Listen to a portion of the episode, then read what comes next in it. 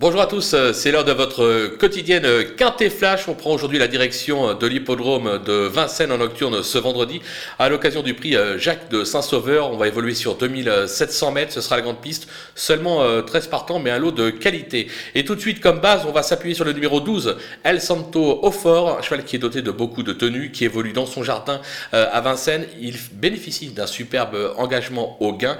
Il ne devrait pas taper loin. Le numéro 2, Express du Gers, qui vient de refaire parler de lui à ce niveau. Il compte 4 succès et 2 accessites en 7 tentatives sur ce tracé lui aussi, logiquement, doit jouer tout simplement la gagne. Le numéro 13, attention, Django Descharmes, qui semble actuellement euh, plutôt bien luné. Il a déjà trotté euh, moins de 1-13 sur le parcours, ce qui devrait largement suffire. Lui est superbement engagé à la limite de l'élimination. Trois bases euh, solides. Des opposants, on y vient tout de suite avec le 3, Esteban Giel, qui reste assez inconstant, mais qui a montré du mieux le dernier coup avec une quatrième place à la clé. Il retrouve le parcours de son dernier succès, il faudra s'en méfier au moment des choix. Le 8, Eastwood Park, qui est actuellement au top de sa forme, comme l'attestent ses six dernières euh, tentatives. Il sera plaqué devant et déféré euh, derrière, et il aura en renfort au sulky un certain Eric Raffin.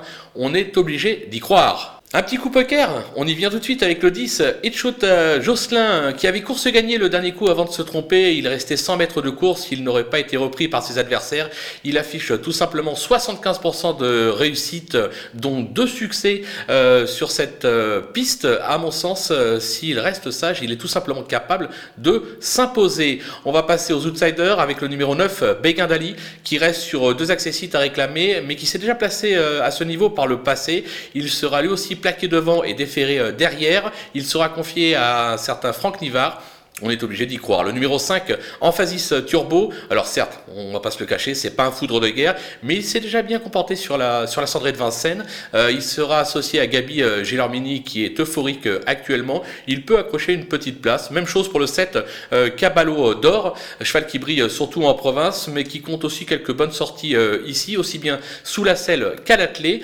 il sera pieds nus pour l'occasion, il faut s'en méfier pour une 4-5e place, tout comme le numéro 11, Darwin Maza, qui se montre d'une belle régularité, mais qui passe surtout pour un spécialiste des parcours de province.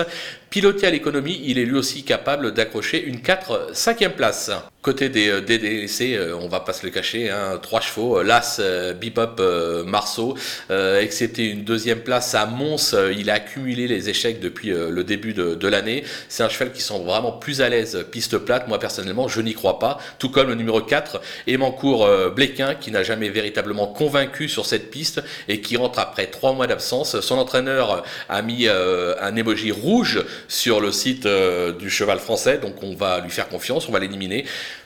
Même chose. Pour le numéro 6, euh, Éminent d'Angers, euh, excepté à Cagnes euh, cet hiver, il a plutôt déçu.